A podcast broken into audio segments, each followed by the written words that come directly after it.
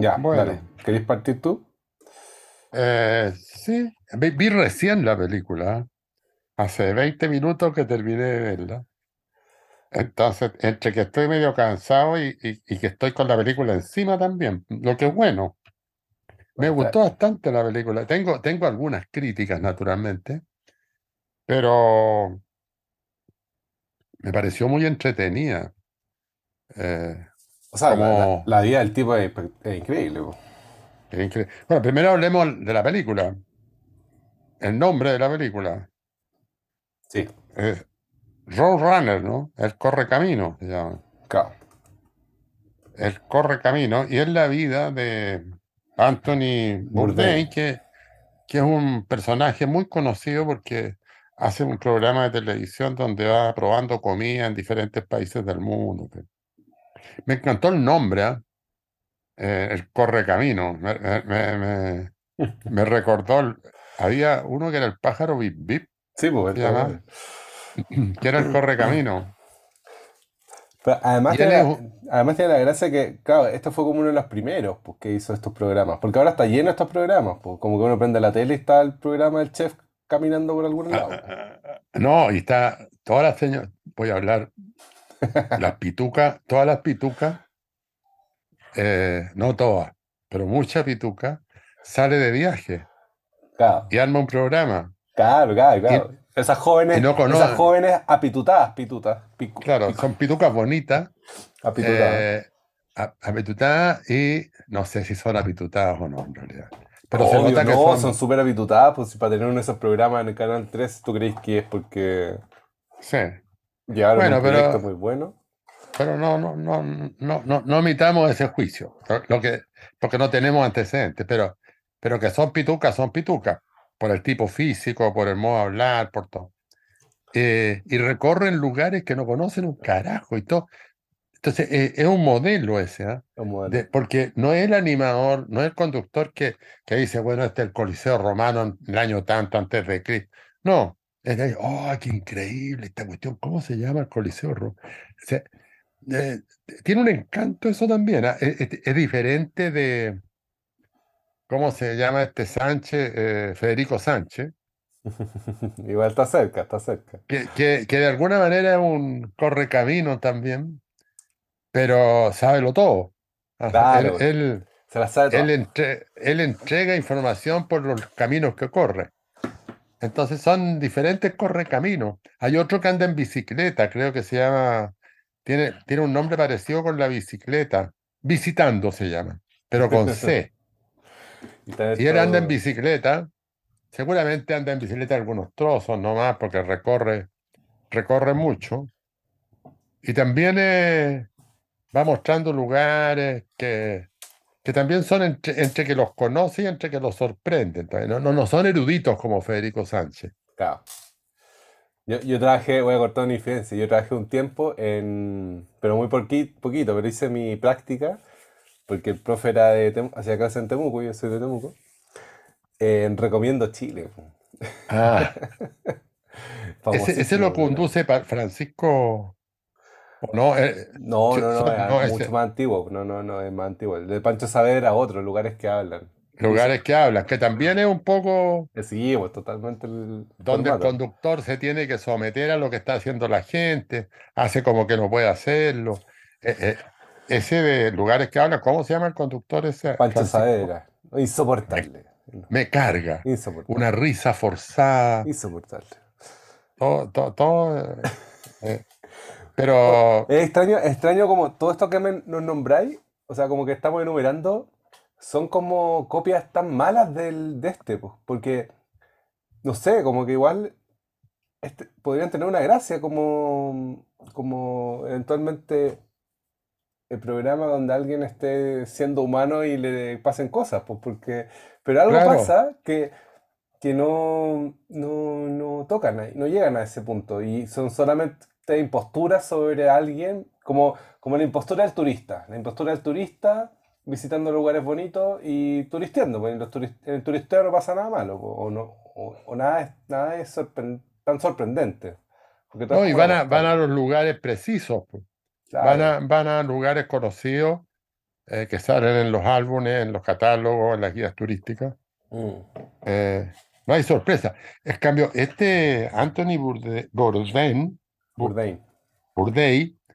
Eh, o Bourdain, porque tiene familia en Bourdain, Bour- Francia. o sea, se pronuncia así, Bourdain. Así lo Bourdain. gringos, porque es gringo. Es francés, pero Claro, gringo. pero él dice que su familia es francesa. Sí, pues es francés, pero, pero Pero bueno, este Anthony Bourdain eh, recorre y va probando comidas. Entonces yo creo que ahí, ahí hay No, algo. o sea, pero también es una persona un poco más inteligente que Pancho Saavedra. pues, No, no es por, No, claro. desmerecer a Pancho Saavedra, pero el tipo igual tiene una, una gracia cultural, o sea, como un...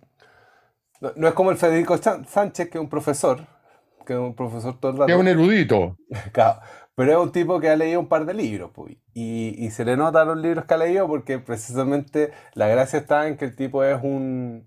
como el, la- lo que pasó a la ola de los beatniks, que a ti te gustan harto, como que se leyó a, los, a Kerouac, a Burroughs, a, a, a Ginsberg, estaba en Nueva York cuando chico, fue parte del movimiento rock- del rock, punky, eh, bien consumidor de drogas psicodélicas, y termina siendo chef por casualidad, y ya a cierta edad, el tipo empieza a escribir, porque se le dio la suerte de escribir, y ahí se volvió famoso. Ah, Esto es los, este- este los 80, claro. Este, claro, este, la, gracia, la gracia del documental, como todo documental de personaje, es la calidad del personaje. Claro. Ah, eh, Es, un- es un lugar común lo que estoy diciendo, pero, pero es clave. Cuando uno selecciona a alguien para hacer un, un documental, ese alguien tiene que tener un, un cierto carisma, a- aunque sea callado, ¿ah? pero, Sí, pero Y, eh, y a mí hay, hay una cosa que dice, porque además hay un archivo estupendo, claro, claro. porque lo van eh, tomando de muy joven Y claro, y va envejeciendo. Déjame contar ahí ese paréntesis. Él, él hace, él es eh, un chef famoso y de repente le ofrecen hacer un programa de televisión. Esto es los 80, principios de los 90, 80, principios de los 90. 99 creo que.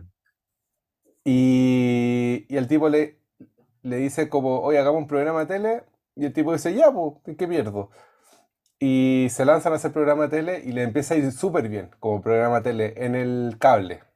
En el cable. Y, y- se vuelve muy famoso. Y ahí eh, las mismas personas que grabaron el- los programas de tele, que ya son amigos porque estuvieron no sé cuántos años grabando el, el programa, eh, hacen este documental porque el tipo, bueno, todos sabemos al, al principio del documental, el tipo está, se, se había suicidado. El tipo se Espérate, pero el- lo, que, lo que hace que estos tipos se interesen por él es porque él había escrito. Claro, él, él tenía ya un par de libros, pues, un par de libros que Claro. les había ido muy bien, pues. O sea, él no era cualquier chef. No, no, no, no, para nada. No, no. Y No, parece que famoso, era famoso. El, el libro tenía una gran venta. Claro. No me acuerdo cómo se llamaba el libro, pero eh, Como. Cocina Confidencial, pero no sé Sí. si ese es el primero o el segundo. Creo que el primero. Eran como los secretos de un chef. Pero, pero contados a. Es que esa es la, esa es la gracia, como contados a, a estilo beatnik, a estilo Kerouac, o a estilo Claro. Ginsberg, como. Claro, tiene una escritura de media desaforada, media. Y, y tiene la espontaneidad del mundo beat también, a pesar de que él es mucho más joven. que- Sí, pues sí, es más joven. Eh, entonces, lo, lo- lo- lo que me pareció interesante a mí es, es que, lo, que tengan archivos de cuando él era tan joven y cómo después va, va creciendo y va apareciendo hasta que llega, no sé, tendrá unos 50 años al final Poquito Eh, o poquito más. O sea, el seguimiento, o sea, la, la calidad del archivo que tienen es extraordinaria. Entonces, eso hace también que el documental y, y tiene testi- el, el archivo no solo es verlo a él caminando, sino que él dice cosas. Por ejemplo, cuando está bien joven y está empezando a ser famoso, yo anoté una cosa que dice que me dejó muy sorprendido, porque dice, yo, yo, gracias a que fui la plato, porque fui la plato, Sí. Terminé siendo cocinero. Y porque fui cocinero, terminé siendo chef. Y porque fui chef, pude joder, o sea, tirar espectacularmente.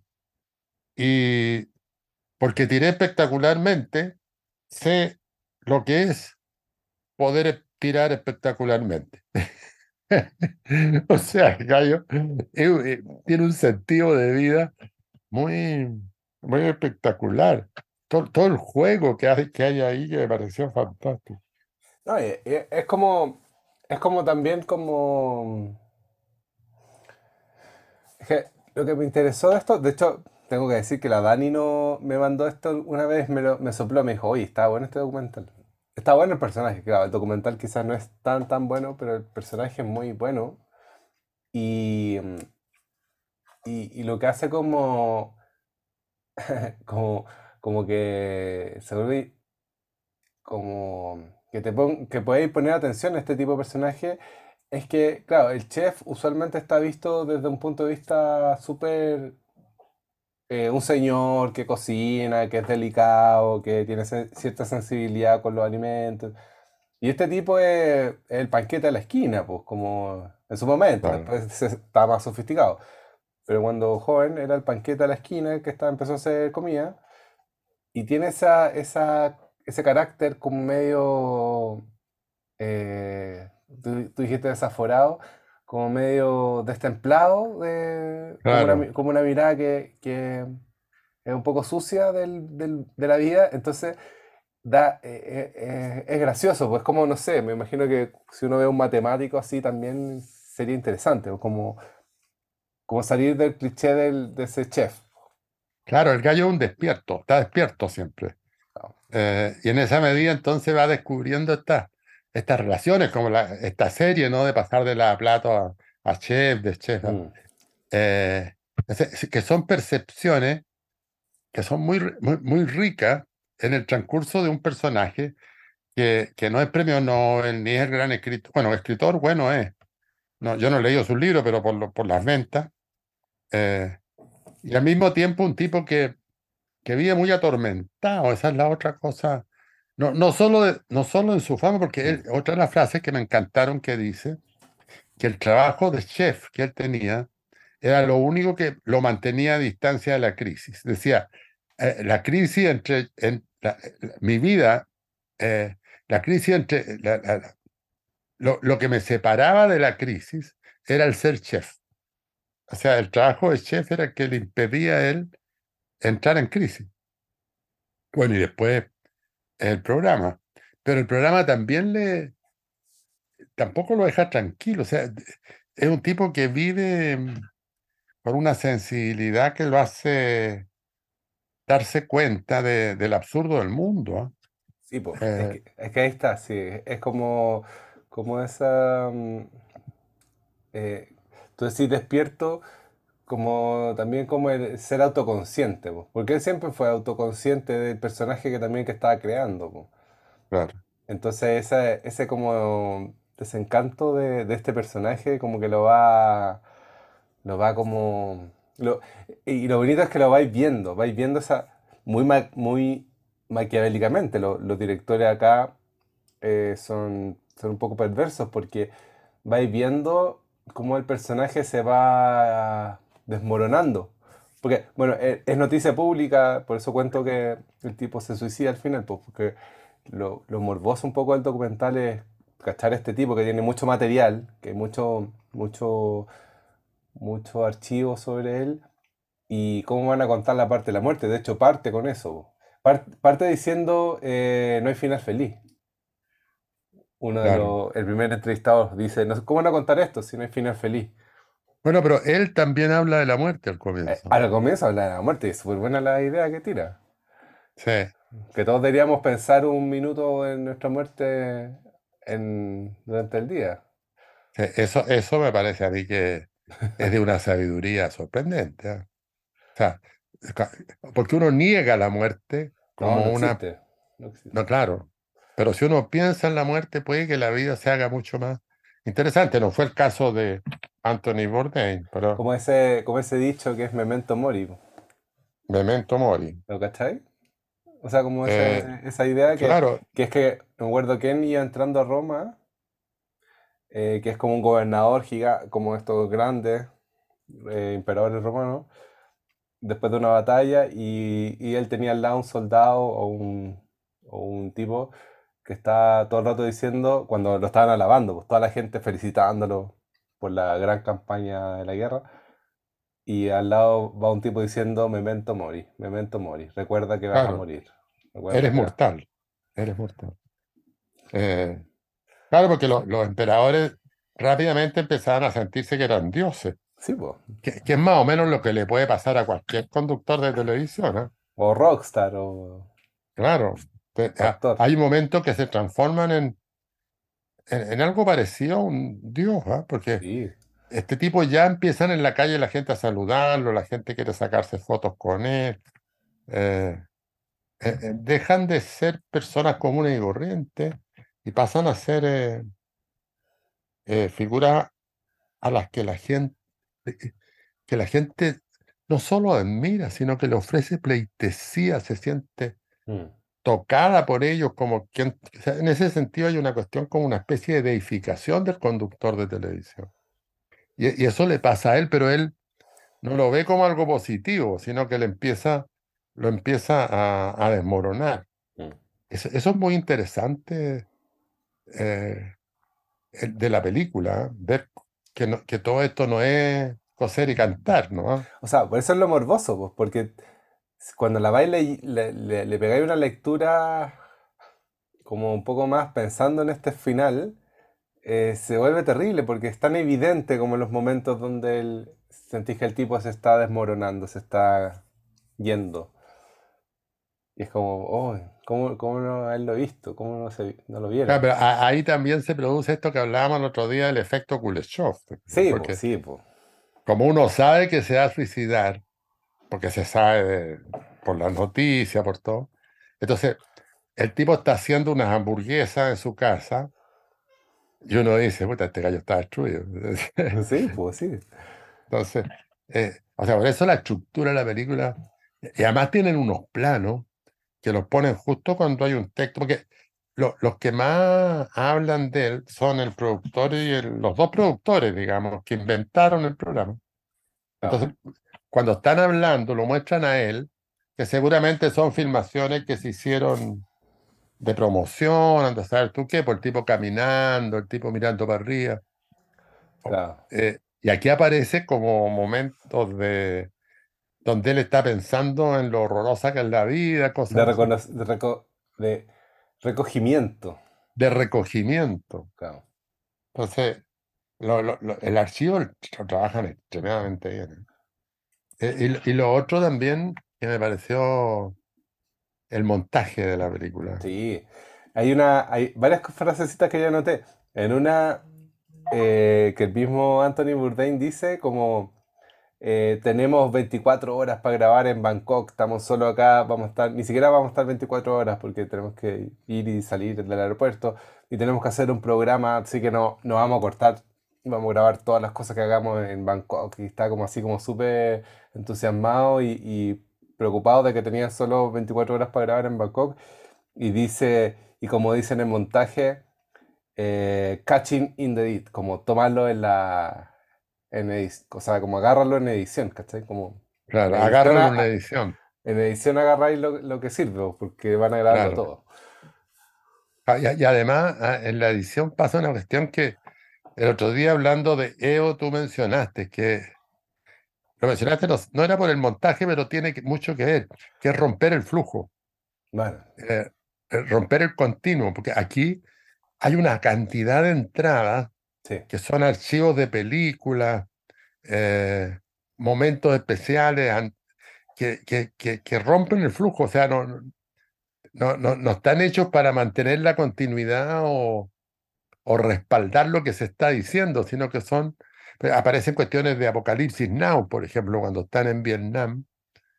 Es que claro, pues como que es bonito cuando cuentan toda esta primera parte, cuando están encontrando el modelo para hacer el programa de televisión, porque tenían pensado hacer un programa de televisión donde estuviera él como chef contando sobre comida, inmediatamente se dan cuenta que eso era muy fome y que a nadie le podría interesar, o era muy poco, tenía poca chispa y el tipo era muy carismático, entonces eh, ellos mismos dicen, los productores o la guionista, no decía como, y de repente él como que se soltó y dijo como, ya, acá está la cuestión, como en esta como libertad eh, y como con esta entrada súper azarosa, voy a- vamos a encontrar un, un material, vamos a encontrar el material para los programas.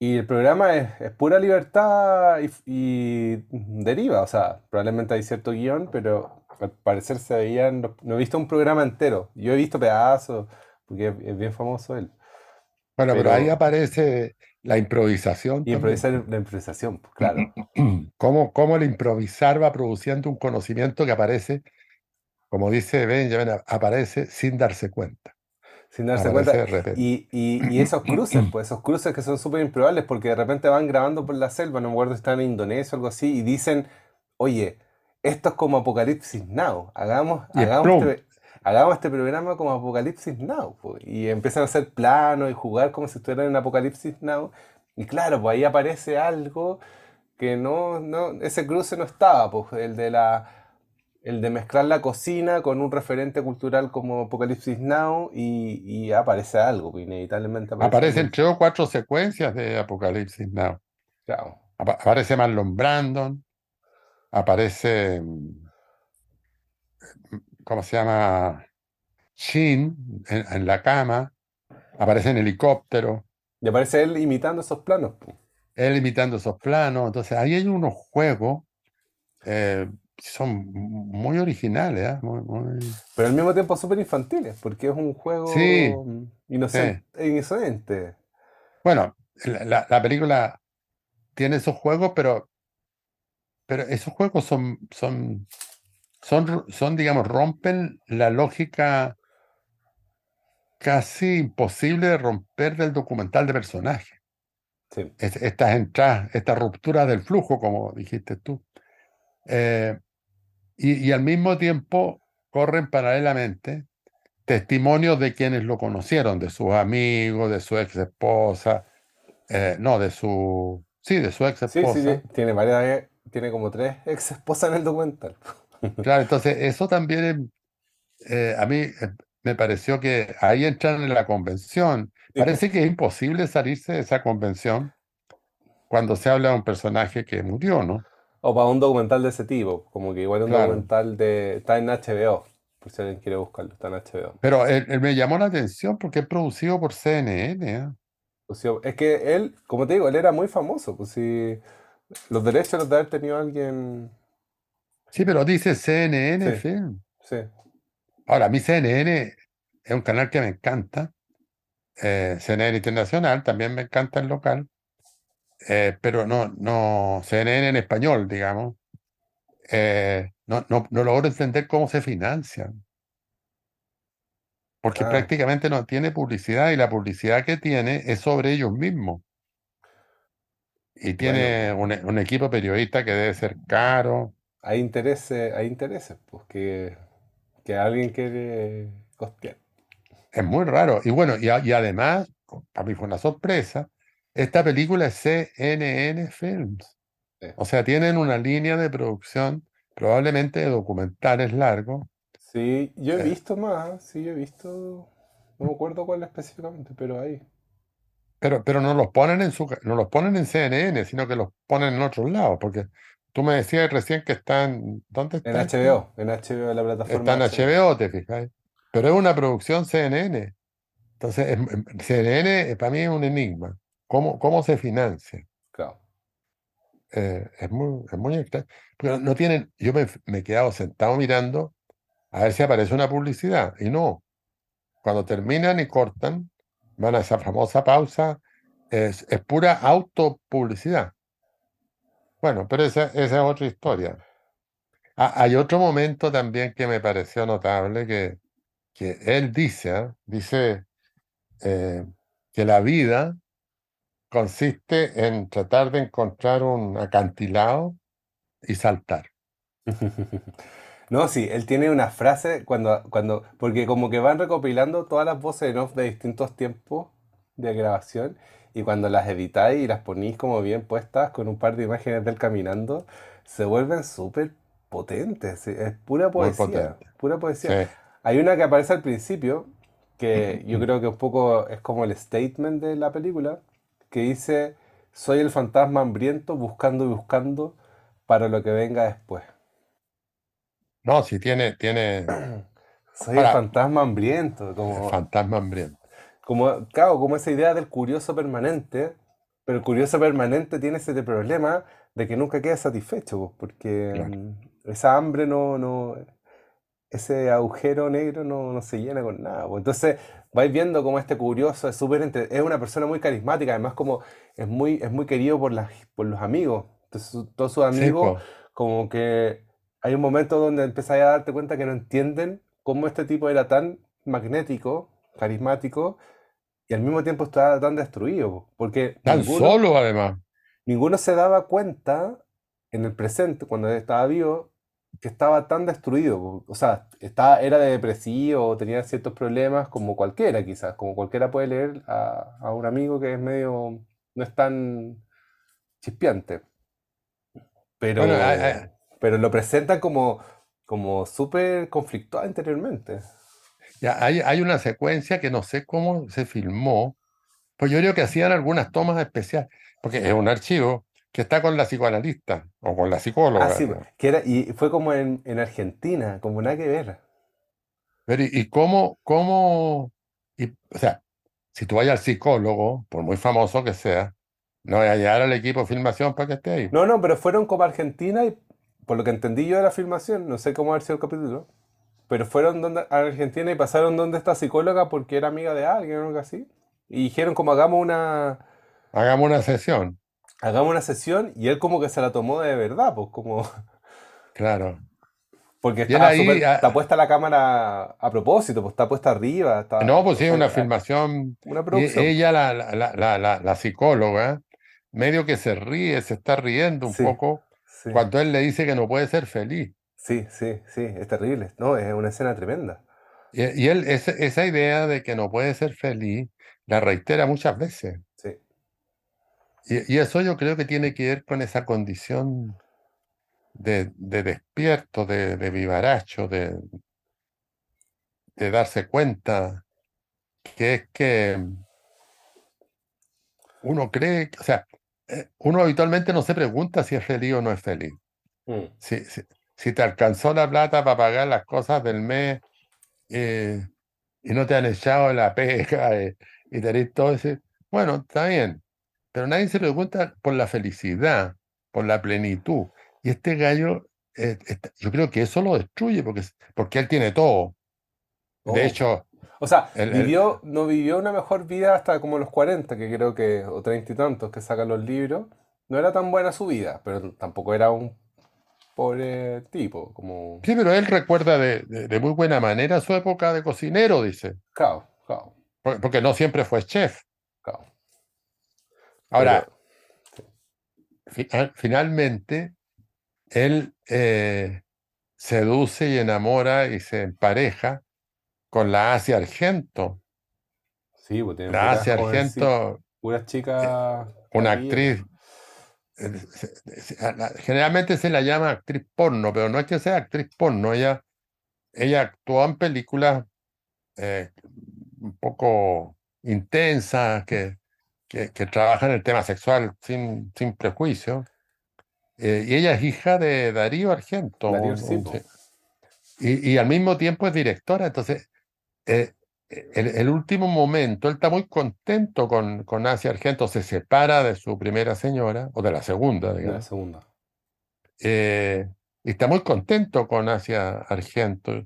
Y hay, hay una serie de filmaciones donde están los dos, en fin. Y de hecho, él pide que sea Asia Argento la que dirija los próximos capítulos. Sí. Entonces, está en el mejor momento, porque. Y sin embargo, se suicida. Entonces, ese es el enigma. eh, que- que- que está- Hay otro momento en que uno de los personajes entrevistados dice que mm, Anthony Bourdain le pregunta, dice, si yo me colgara aquí, ¿tú crees que me aguantaría este? Sí, no, es, ter- es terrible. es medio escalofriante esa cuestión, ¿eh? El otro que yo que era una broma, po. Sí, pero es increíble cómo vais leyendo la vida después de, desde otro, desde otro, como, como esta idea que puede el montaje, o puede el cine, que podéis pescar todo el archivo de una persona, que por casualidades lo tenéis, y podéis leer todo de otra manera, po, a partir de este hecho terrible que es el suicidio, po. Como, como todas esas cosas que eran chistes, no eran chistes, po. claro. Y en ese momento Bueno, eran, eran chistes. Claro. Bueno, Pasolini eh, dice que la vida, la, la- la vida como película, digamos, eh, es una edición que solo termina con la muerte. O sea, solo la muerte puede eh, terminar de editar un personaje. Bueno, como aparece el- en el principio de la película, no hay final feliz. No hay final feliz. O sea, porque, porque si el personaje no ha muerto, todavía pueden seguir pasando cosas.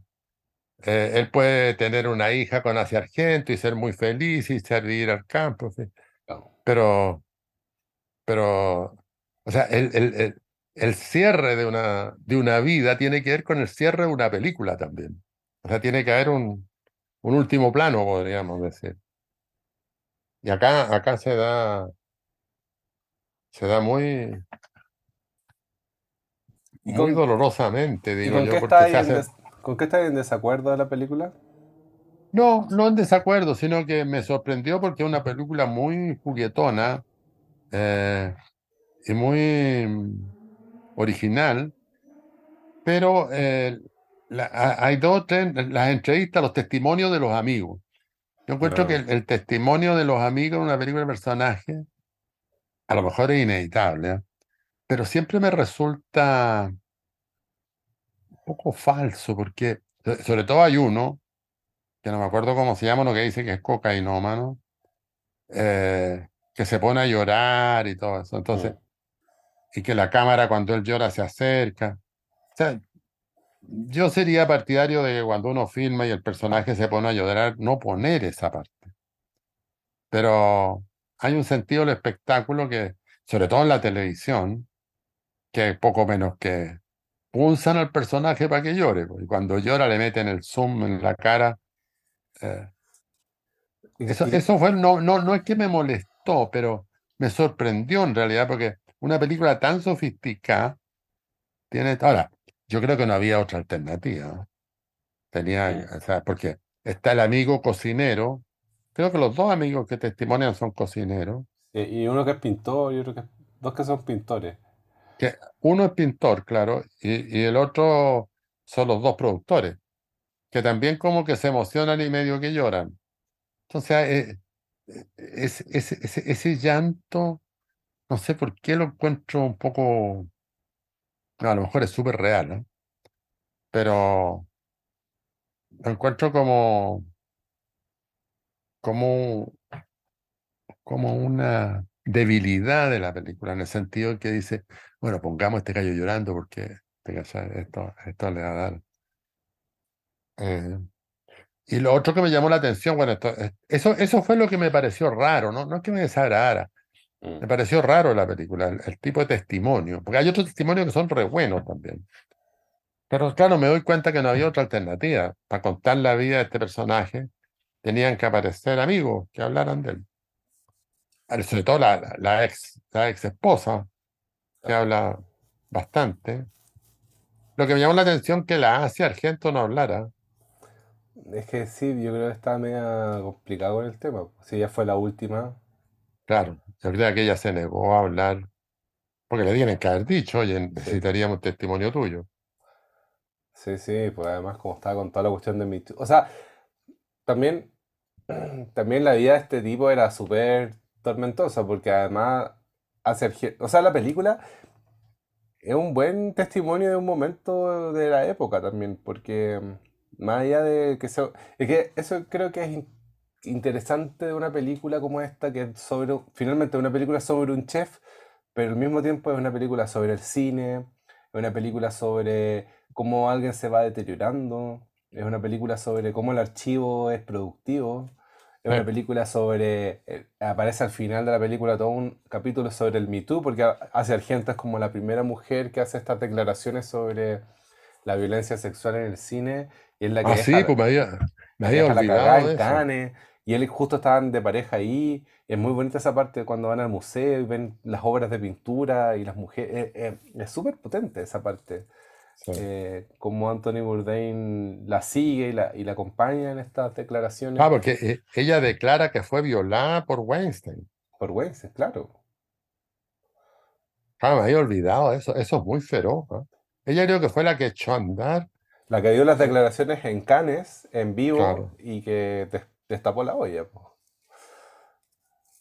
Entonces, eh, y también tiene toda una parte con el rock, porque en un Sí. principio muestran harto el coqueteo con el rock, pero después se van efectivamente donde rockeros famosos, porque parece que hay una, hay un, hay un momento donde la, donde el, el programa de televisión gira hacia estas personas como más famosas y están con Iggy Pop, están con el de, de- bueno, eh, The Queen of the Stone Age, que es un, unos rockeros más actuales, y esta otra, esta otra tipa que también es re famosa, que no recuerdo el nombre, em, eh, otra, otra rockera súper famosa, porque está con el Just Home, que es el de Queen of the Stone Age, ah, con Alison Mosshart. Alison Claro, él, él, él, es- él es un hombre del rock. claro. Eso. Eh, y y hay, hay varias secuencias que son muy bonitas, que son eh, una especie de mini clip, pero con música de rock. Sí, sí, Eh, varios, varios vi- videoclips como... eh, son muy bonitas. ah, Y aman las letras, que es la cosa del rock duro, que son totalmente anti buenas costumbres, podríamos decir. Que es un poco la, la práctica de este personaje, ¿no? Es un tipo que no está para nada en las buenas costumbres. No, no, no digamos que es un vicioso ni un malo, pero, pero que abomina de, de este, habría que decir buenas costumbres entre comillas. Que sufrió, que tuvo exceso. claro, Lo pondría en, en un programa de tele. las costumbres convencionales, él se sale de eso. Eh, bueno, y es, es- es espectacular porque él dice en un momento, un tipo que está en la gloria de eso, dice, yo estoy 200 días al año viajando. No, sí, tremendo. Dos. Y tiene una niñita chica y tiene una esposa. Entonces, claro, uno saca la cuenta. Yo, yo saqué la cuenta que 200 días al año viajando. eh, espectacular lo encuentro. Pero la película narra desde, desde el 1999 hasta el 2016. Claro. O sea, son como, ¿cuánto eso? Como qui- 15 años No, viajando y no me hagas haciendo. esas preguntas matemáticas en vivo, Carlos, porque no, no la puedo sacar tan rápido. Pero son como 15 años Sí. donde este tipo viaja 200 días al año. Entonces, claro, yo dije, bueno, 200 días al año, el año tiene 365 días, le quedan 165 días para estar con su familia, son como tres meses, con Claro. un turro de plata que debe haber ganado. Pero no es suficiente, parece. ah, na- na- porque él insiste mucho que viaja 200 días al año. Y esas filmaciones, si bien él las maneja y deben ser equipos estupendos, con hoteles estupendos y todo, deben ser agotadoras. ¿eh? O sea, igual no creáis tan que son tan tan cinco estrellas, porque igual tenéis que, no sé, pasar toda esa tortura del aeropuerto que es como llegar al aeropuerto, pasar a la cuestión, esperar a la policía internacional, después de llegar a otro país, pasar por el internacional, sí, llegar al hotel. O sea, igual son, aunque sea la mejor avión del mundo, sí. igual es, es medio tortuoso ese- eso. Son rutinas que agotan. Yo, yo que no he viajado tanto, eh, un viaje relativamente largo, el último que, que hice fue a Australia, eh, como que me hi- hice un circuito, entonces la cambié de avión y toda esa pues. cuestión. Y eso que lo hice una vez. Imagínate Pero, hacerlo 200 veces en el año o, durante 200 días. Claro, y por muy bueno que sea el hotel, son todos iguales, buena ducha, buen desayuno.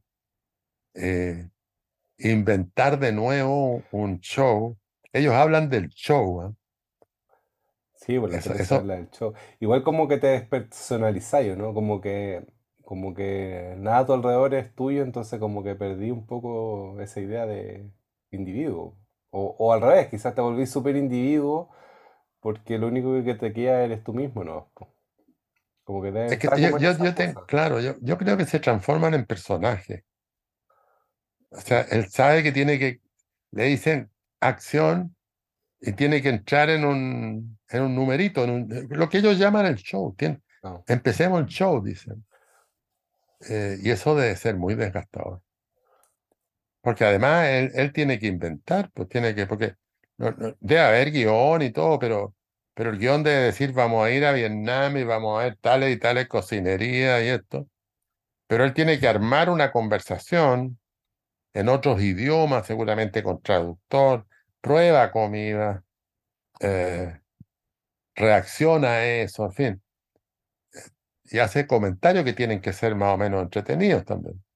Entonces, el desgaste debe ser brutal, porque además el equipo de producción debe tratar de sacar en el día el máximo de resultados posible, ojalá dos programas al día, porque ellos deben trabajar sobre el modelo americano, que son 52 programas al año, o sea, uno semanal. Entonces, es una pega, porque hacer 52, yo, yo no me acuerdo bien, pero es, un- es un programa que debe durar una hora, ¿eh? No, sí, sí, sí, dura cuarenta y tantos minutos que... Claro. eh, o sea, hacer una hora cada semana viajando, entonces el tipo empieza a perder, eso es lo raro, porque el tipo empieza a perder la noción de estar viajando. Mm, Él incluso dice en algún momento, estoy en tal parte, pero ya un poco lo mismo. Eh, y al mismo tiempo empieza a aparecer, eh, bueno, el sinsentido, ¿no? Que, que es una cuestión a, a la cual es, es- es relativamente fácil entrar. Lo que pasa es que uno tapa, tapa inmediatamente eh, esa zona peligrosa, claro. pero no cuesta nada decir qué sentido tiene todo lo que estoy haciendo. Y, y además como cuando, cuando yo creo que si no está ahí eh, psicológicamente fuerte en, en todos estos lugares como depresión, porque no, es que, un, no es que un- una profesión de un panadero o de un jardinero o de un profesor incluso no, no sea tan exigente, sino que el, eh, estos showrunners son como, eh, como que hay una presión sobre ti mismo, sobre ese personaje que te construiste como, y de como esas expectativas que construiste sobre ti mismo. Entonces es súper jodida la... Yo quizás cuando más chico no entendía mucho esa, eso, eso que le pasaba a los cantantes, a los rockeros que terminaban matándose o terminaban como acabados por, por la presión y, y es heavy como la cabeza te puede como construir un estado como asfixiante. De, o sea, porque es, tu cabeza contra ti mismo, ¿no? Pues, no, no como un agente externo que viene a atacarte. Porque eh, como que en concreto, en, en- en- lo en particular, no hay nada de malo en su vida. O nada peor que alguien que, no sé, que esté en la guerra o alguien que esté en- sufriendo pobreza en, no sé, Afganistán. No, pues, su, su vida es un éxito absoluto. Él es primero en venta de libros, primero, en te- no sé si primero, pero el programa de televisión es un éxito total. En libros sí dice que fue el primero. un bestseller. claro. Entonces, pero yo creo que lo, lo que lo termina destruyendo, bueno, deben ser muchas cosas, pero, Sí, pero, siempre es que, multi- multifactorial. pero lo que la película parece decir, ¿no? Es que es el programa el que lo, que lo empieza a matar. Porque, claro, un, conductor de, de este tipo de programa, yo creo que de todo, eh, tiene que estar, co- co- como, como uno dice casi en, en la conversación común, fuera de sí. Ah, es como cuando un tipo se pone a gritar contra alguien porque le chocaron el auto, en fin. Eh, entonces uno dice, este gallo está fuera de sí. O el mismo puede decir, pues está fuera de mí. ¿no? O sea, como que como que se tiene que, hay una energía que lo conduce a construir un personaje. Y un, personaje que tiene que aguantar los 20 minutos que están filmando, los 30 minutos que están filmando. Y después se apaga. Y después vuel- vuelve a retomarlo. Y eso tiene que ser un esfuerzo muy brutal. ¿ah? Incluso para nuestros conductores nacionales que hablábamos recién, a Federico Don Sánchez. Francisco, don Francisco, pensemos, pensemos en la Claro. salud mental de don Francisco. Bueno, don Francisco en algún momento, eh, en ese sentido un pionero, hizo un programa que se llamaba La Cámara Viajera. Sí, pues sí. Eh, y él iba a diferentes países con, con una cámara y filmaban. en fin. Él, él es un, en Chile por lo menos, me da la impresión de que don Francisco es el primero. ¿eh? Probablemente. Y, Eh, y y uno de los primeros que hacía estos programas súper largos. Creo que Claro, era la cámara, la cámara viajera. Y era muy bueno porque en ese tiempo poco, se veía poco el mundo externo. Entonces, de repente, el tipo iba, ponte tú a Vietnam, no, Vietnam no en esa época, pero iba a Japón y empezaba a mostrar curiosidades de Japón. Y uno Claro. quedaba encantado con esa cuestión porque se veía muy poco. Y, y además, don Francisco cada vez lo valoro más. ¿eh? Además, eh, hablaba inglés. No Entonces- eso, nos van a funar. hablaba inglés y hablaba alemán. Entonces se las arreglaba en sus viajes muy bien. Era, era una cuestión súper sencilla, porque era O sea, un era él, camarógrafo, era él viviendo, él reaccionando frente al presente. incluso muy parecido a lo de Anthony Sí. Bourdain, ¿eh? Sí. porque él preguntaba lo que, lo que le llamaba la atención, se reía con la gente, en fin. Y era, eran programas que duraban media hora, una cosa así. Yo, tú, a ti te tocó verlo en vivo, pues en alguna grabación o algo así. Sí, pues yo, yo lo vi en vivo, estamos hablando de Francisco, Sí, sí, sí. Lo vi en Noche de Gigante. Yo, yo trabajaba en Walter Thompson, una agencia de publicidad, y llevaba la cuenta en Nescafé. Ya. Entonces había que ir a, a supervisar, le llamaban, el programa de Don Francisco. ¿Qué es lo que iba a supervisar yo de, de, de Noche Gigante? Que tomaba el, el tarro. ¿Qué le iba a decir? Eh, yo en realidad iba, me sentaba, eh, veía el programa que me entretenía mucho, y iba a comer a un buen restaurante porque me pagaban, me pagaban la comida. Incluso invitaba a un par de amigos que tenía que trabajar en el programa, porque eh, incluso Menchaca, que es el productor general, fue compañero mío en la escuela de cine. Entonces nos íbamos a comer tranquilamente eh, y veía el programa de Don Francisco, que, era muy insólito, que era Noche Gigante, no era Sábado Gigante. Pero a ti no te, no te pasó que yo alguna vez lo vi, pero ya más viejo, en una, igual en una productora que yo trabajaba que tenía que ir a grabar como unas voces en off. Y lo vi como a lo lejos, ¿no? yo no estaba en ninguna parte interactuando con este personaje. Pero es muy impresionante cuando estaba apagada la cámara, o el micrófono en este caso, y cuando él, cuando la prendían, pues, como que él era un señor viejito, así medio chuñusco, y prendían la cámara y era como que le, le Sí. ponían un- una inyección de adrenalina al señor. O sea, claro, estaba fuera de sí, Sí, pues, y es impresionante ese, claro, y eso debe desgastar profundamente, pues, como ese Tremendo. estado. Y debe gastar y de alimentar también, ¿eh? Creo que- Sí, pues, una Porque, porque don. Francisco, antes de empezar el programa, eh, salía a hablar con el público y a hacer chistes, eh, que era como una manera de, de mantener, de calentar al público, de, de activarlo. Entonces decía, hola, eh, le han servido, te han traído sanguchitos aquí. La gente se mataba de la risa con ese chiste, porque querían a traer sanguchitos. Claro. Eh, Y después alguien, alguien del público le gritaba, cabezón. Y él empezaba, ¿quién dijo cabezón? ¿Quién?". Y la gente se mataba de la risa. No, y así iba, iba construyendo el estado de ánimo. Después decía que cuando yo aparezca, ustedes aplaudan, firme nomás. Y, y así, tonteras de esas. Sí, pero, pero ya estaba en personaje. Sí, vos, pero es bien impresionante ese juego, po, porque claro, no es, no, no es normal, po. Nadie, nadie quiere a una persona con lata bostezando eh, haciendo el programa. Quizá, bueno, quizá ahora puede vender eso.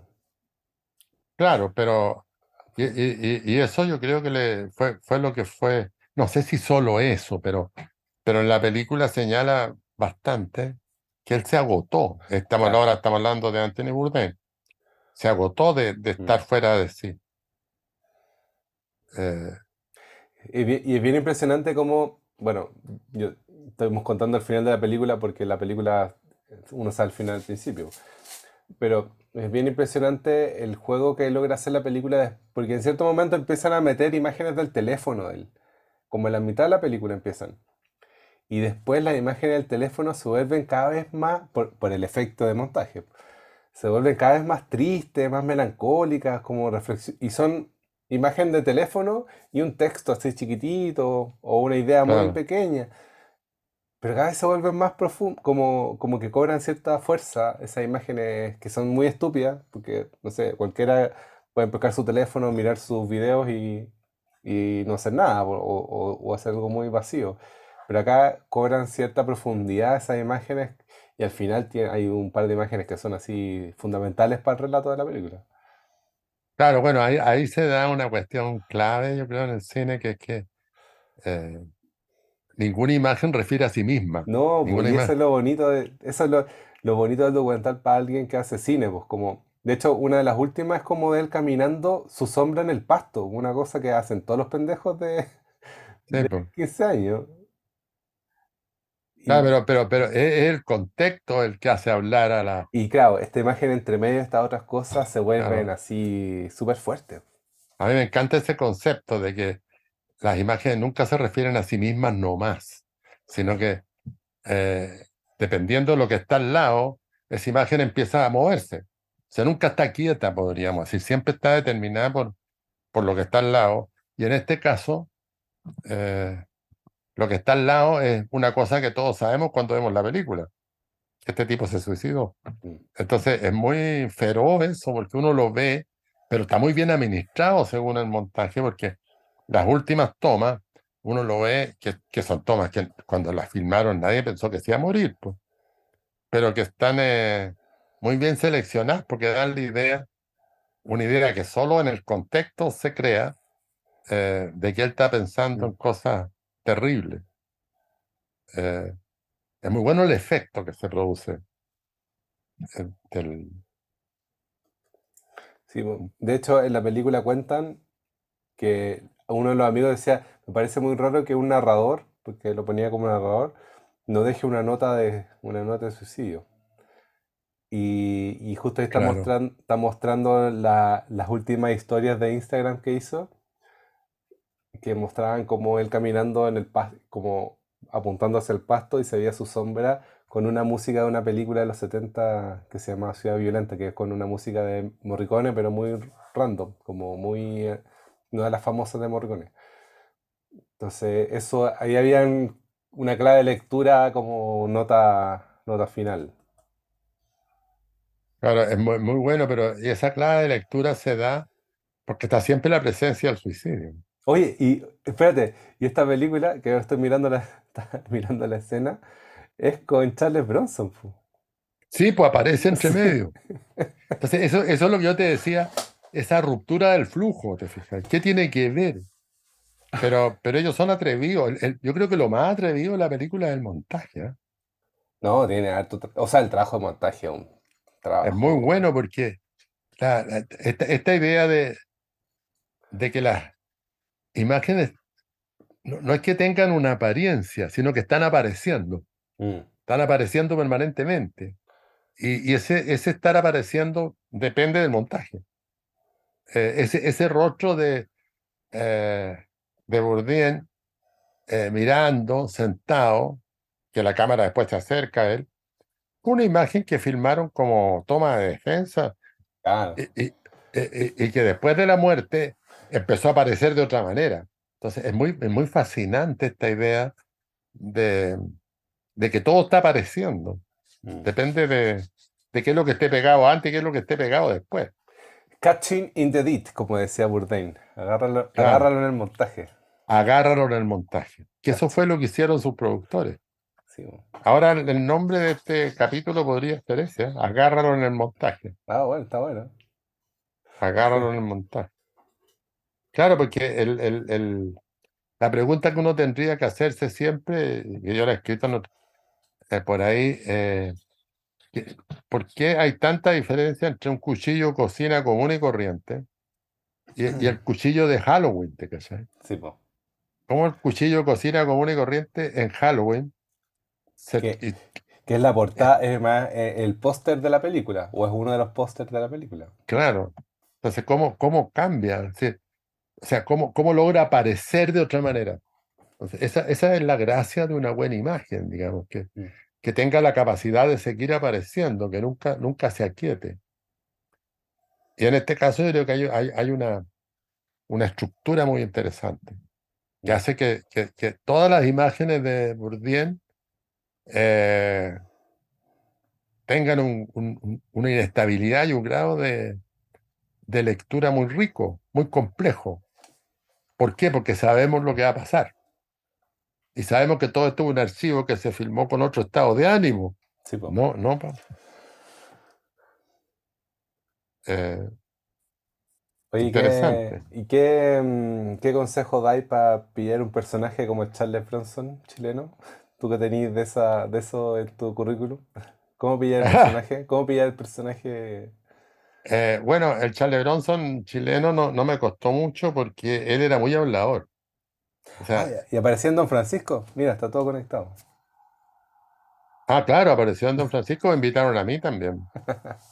Y fue, fue él, y, bueno, él fue seleccionado como el Charles Bronson chileno, pero, pero cuando yo hice la película, me invitaron a uno, a un programa de era Asado Gigante. Entonces invitaron a Charles Bronson, me invitaron a mí, y fue también eh, un tipo que le decían el Chessman, que actuó en el, en, en el Charles Bronson. Y cuando fuimos al programa, bueno, entramos, nos maquillaron, en fin.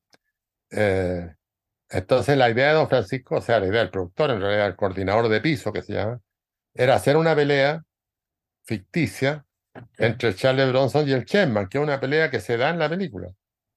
Y, y el Chessman me dice, yo le voy a mandar un combo, ¿verdad? No, Digo, no, no.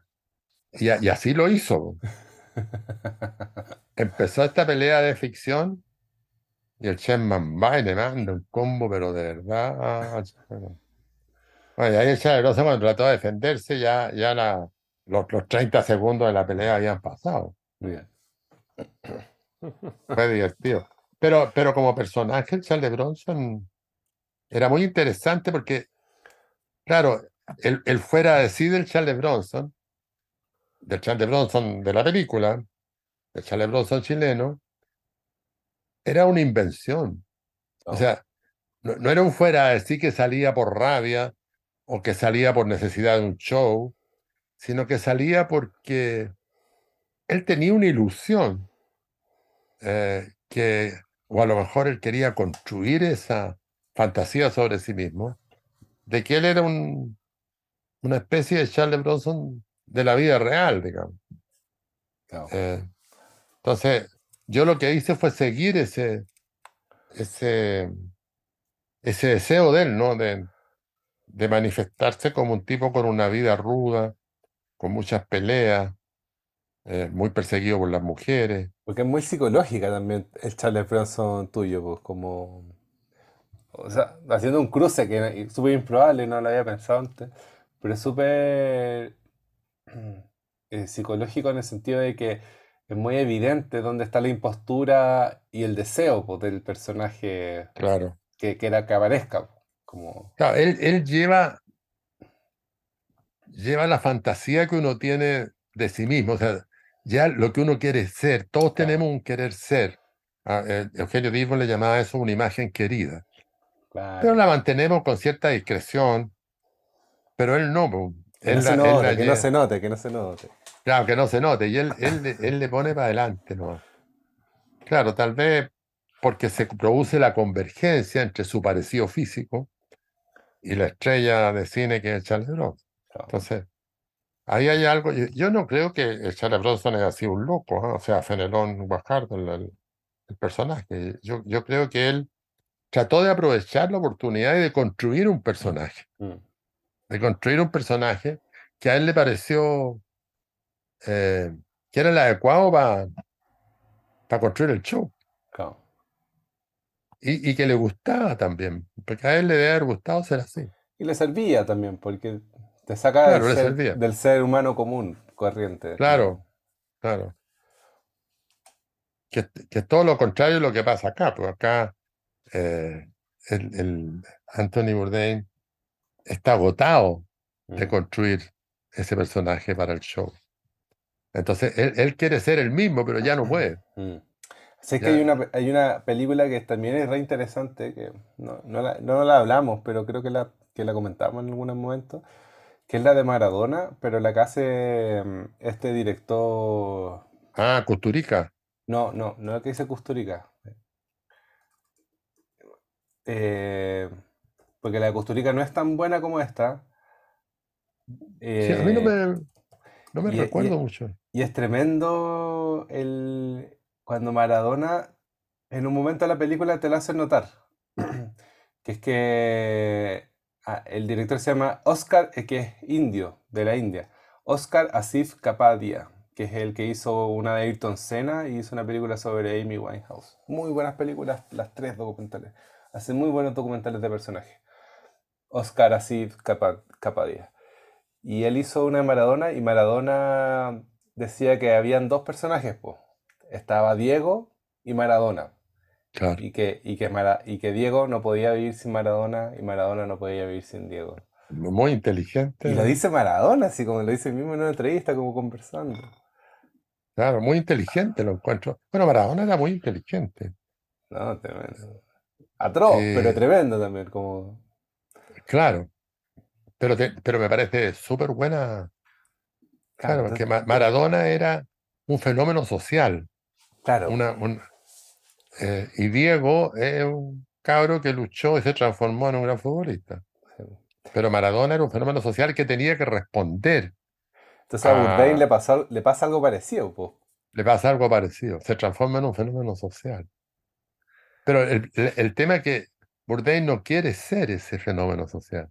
O se amarga, se amarga, porque también yo creo Claro. que si en un momento aspiráis, como cualquier joven, se, yo tenía ganas de conocer a mis ídolos rockeros o ídolos de los libros y tener esas vidas espectaculares, y te das cuenta que esa vida son, son luces un poco vacías o, o- no, no vacías en el cliché, porque es tan difícil hablar de estas cosas porque siempre caes como en esos lugares comunes, pero es como en ese vacío de encontrar de que ahí puede haber un sentido. Como que podría haber más sentido que siendo simplemente un cocinero de, de no sé, pues, del, del alemán, de la fuente alemana acá en, en- Claro. la Pero, pero ahí a mí me, me parece muy fascinante esto que un tipo que, que después termina suicidándose haga esa conexión que la encontré genial, yo, que dice que, que fue lavaplato, que gracias a que fue lavaplato, Claro. fue cocinero, que gracias a que fue cocinero fue chef, y que gracias a que fue chef tuvo relaciones con mujeres muy lindas, y gracias a que tuvo relaciones con mujeres muy lindas, sabe lo que son las relaciones con mujeres muy lindas. O sea, el tipo tiene una noción de su vida eh, bastante positiva, pero eso parece que lo dice cuando es muy joven. Claro. Lo hice para la tele. Lo hice para la tele. A lo mejor, claro, también.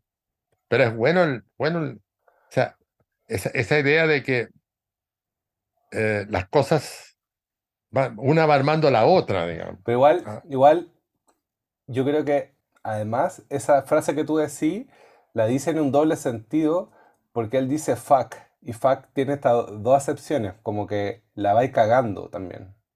Claro, claro. ¿Cachai? Como... Claro, porque la traducción del subtítulo Sí, es sí, sí, joder. sí, po. Que, que- pero yo creo que la, la ocupa a propósito para tener esos dos significados al mismo tiempo. po. Como que, la, que vais teniendo relaciones, pero al mismo tiempo vais jodiéndola, pero al mismo tiempo la vais jodiendo de verdad, como así como la vais cagando de verdad. po. espectacularmente. La vais cagando espectacularmente, po, porque Claro. un poco esa fue su vida, porque la fue cagando cada vez más. po. Ahora, qué curioso porque a nivel campesino, popular, hay un dicho que no sé si todavía existe, que dice hay que cagarla, pero cagarla con facha. Claro, así, así, así podría llamarse mejor el, el- el capítulo. Hay que cagarla, pero cagarla con facha. Es que no sé si la palabra facha se usa todavía, porque cuando yo era chico se hablaba de eso que tiene buena facha. Este gallo tiene muy buena facha. Un gallo buen mozo, decía tiene buena facha. Entonces, hacerlo con facha es hacerlo elegantemente, digamos. No, pero pongámosla así, sí, sí esa Bueno. palabra. Cagarla, pero Hay que cagarla con hay que cagarla con facha. Esa. Eh, totalmente. Muy, muy, muy es- campesino. esa es la moraleja de la película. No, no- no hay que seguirla, por supuesto. Es mejor vivir una vida fome, pero Hay, otra, hay otra frase que no es para la película, pero que no es para el, para el podcast, que decía Ruiz. Decía, hay que ser elegante por lo menos una vez al año. bueno, para eso están los matrimonios de los amigos. Claro, que- no, no, no elegante de ropa, sino que tener. O sea, hay que tener una, claro, la- en realidad la frase era, hay que, hay que tener una actitud elegante por lo menos una vez al año. Que yo encuentro que es muy saludable porque lo elegante significa generosidad también, no, no, no es solo, fan- no, no es solo vanidad, sino que, sobre todo en las acciones más que en la ropa, una acción elegante una acción generosa también, Mm. que no, no es común, no, no, no, no, no es absolutamente común. Claro, también puedes ser elegante en tu, en tu oficio, pues, como, no sé, pues el futbolista cuando hace una jugada elegante, Exacto, Claro. claro, el, el fotógrafo, el cineasta que hace ahí un, un par de planos que son claro. Un Bueno. Maradona, Maradona era elegante Claro, en, el- en- en la cancha. se pegó unas buenas gracias. El gallo las hacía todas. Eh, yo creo que estamos terminando, ¿no? Vamos cerrando. Oye, eh, ¿avanzamos la idea que tenemos de ver películas marginales o, o, o- o- o las- echamos a andar? Si las tenía a mano, estaría bueno. pues. Yo pensaba que escribamos un, hagamos un, docu- un mail como donde vamos dejando posibilidades de películas. Yo ahora pensé varias que, que, que tengo como a mano, entonces las dejé ahí para que la... Eso, anunciémoslo en términos generales porque si hay alguien que quiera mandarlas de ellos, no sé a dónde, a los mails respectivos de nosotros puede ser. Sí, pues. No, pero yo creo Eh. que tenéis que conseguírtelas tú a modo... No, pues si yo tengo tres, pero corto y largo. O sea, pero, pero ¿de qué estamos hablando? Estamos hablando de que hacer un par de podcasts donde tomamos películas chilenas hechas por cineastas jóvenes con muy pocos recursos eh, y por lo tanto con muy poca distribución Claro. eh, y con muy poco análisis también. Entonces poder comentarla y proponer que se vean. Y, y a lo mejor encontramos un método, si nos autorizan los autores, para poner el link, en fin. Yo creo que puede ser una... O sea, es una tarea difícil, ¿ah? porque a- hablar de esta película no cuesta nada, porque son películas que, que están hiper instaladas, son fáciles de leer, digamos. Pero todo este cine nuevo, eh, bueno, uno se puede confundir y piensa que hay una gracia donde hay, eh, donde no hay gracia, nomás. O sea, hablar del fútbol de Maradona no, no cuesta nada, digamos. Pero cuando son futbolistas que no son tan agraciados como Maradona, cuesta más. Pero yo creo que es interesante volver a tomar, tomar, no volver a tomar, tomar películas de autores jóvenes que se han sacado la cresta para hacerlas y que están por ahí perdidas. Y comentarlas y ofrecerlas.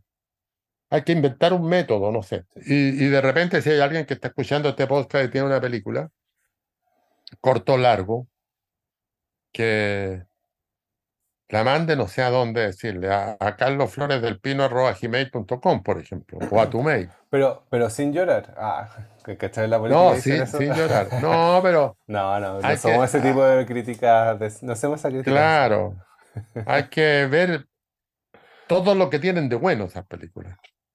No, no todo lo que tienen de malo.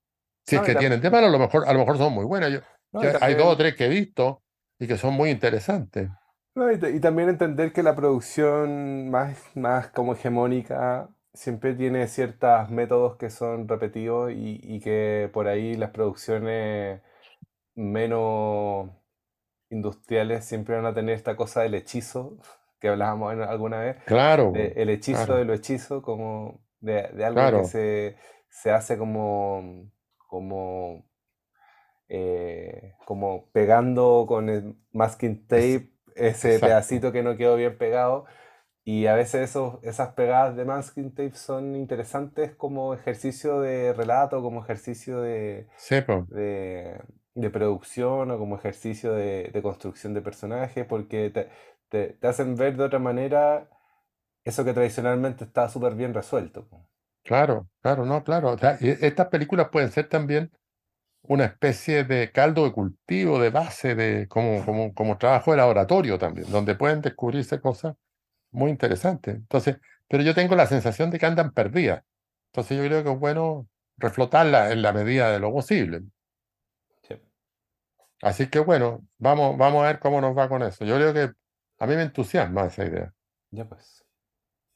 Muy bien, pues son las 22, 22.17. De domingo 19 de marzo. Estamos como en la televisión, diciendo la hora y el día. Eh, y ya. Pues.